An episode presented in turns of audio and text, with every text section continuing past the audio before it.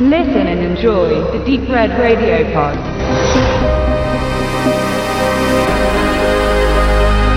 Er ist der Mozart der Waffen.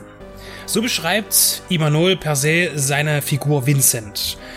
Er ist ein Meisterschütze, kennt die Technik und Mechanik seiner tödlichen Werkzeuge wie den automatischen Prozess des Atmens. Er fällt mit seinem zielsicheren Talent auf, jedoch nicht nur positiv. Als Polizist hat er kein Interesse am Außendienst, wo seine Fähigkeiten benötigt würden. Er bleibt lieber für sich allein, bildet seine Kollegen an jedem Kaliber aus und trainiert nebenbei, um seine Fähigkeiten zu maximieren. Eine Wende bringt der charismatische Milo in sein Leben.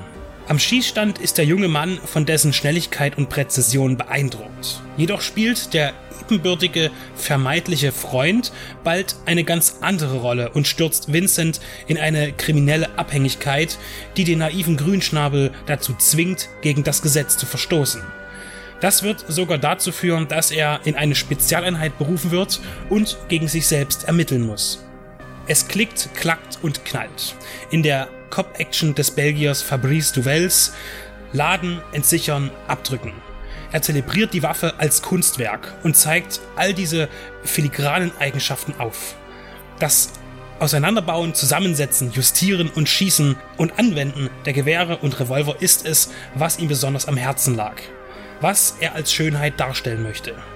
Es gelingt ihm tatsächlich, den verborgenen Trieb vermutlich am meisten beim männlichen Geschlecht zu aktivieren, den Trieb danach, eine Keule in die Hand zu nehmen.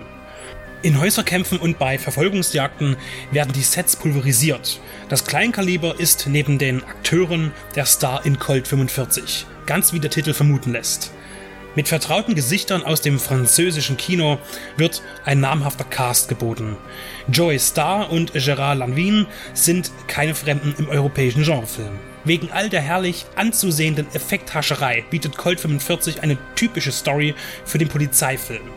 Rechtschaffender Mann gerät durch unglückliche Ereignisse in die Scheiße und wird am Ende zum gnadenlosen Richter und Henker. Diese Entwicklung kann bei Vincent überzeugen das kommt aber nur in der französischen Originalversion vollends zum Ausdruck.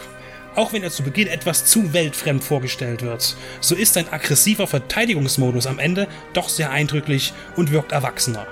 Man könnte sich an vielen kleinen Dingen stören. Das Paradox, ich finde Knarren geil, aber ich will niemandem etwas zu Leide tun, ist zwar etwas bemüht und etwas zu fantastisch, aber darüber lässt man sich gern hinwegtäuschen, wenn es dann zur Sache geht.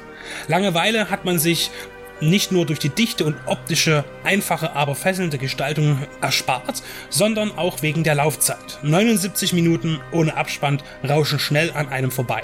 Und hinterher kann man behaupten, einen starken Actionstreifen gesehen zu haben. Klein, fein, absolut empfehlenswert.